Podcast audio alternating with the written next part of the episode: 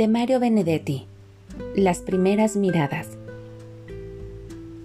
Nadie sabe en qué noche de octubre solitario, de fatigados duendes que ya no ocurren, puede inmolarse la perdida infancia junto a recuerdos que se están haciendo.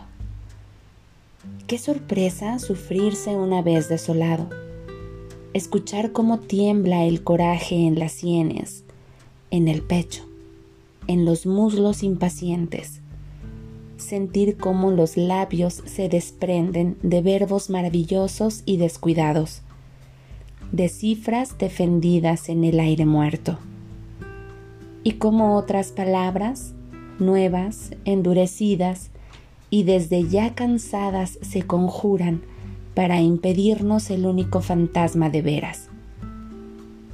Cómo encontrar un sitio con los primeros ojos, un sitio donde asir la larga soledad, con los primeros ojos, sin gastar las primeras miradas. Y si quedan maltrechas de significados, de cáscara de ideales, de purezas inmundas, ¿cómo encontrar un río con los primeros pasos? Un río para lavarlos, que las lleve.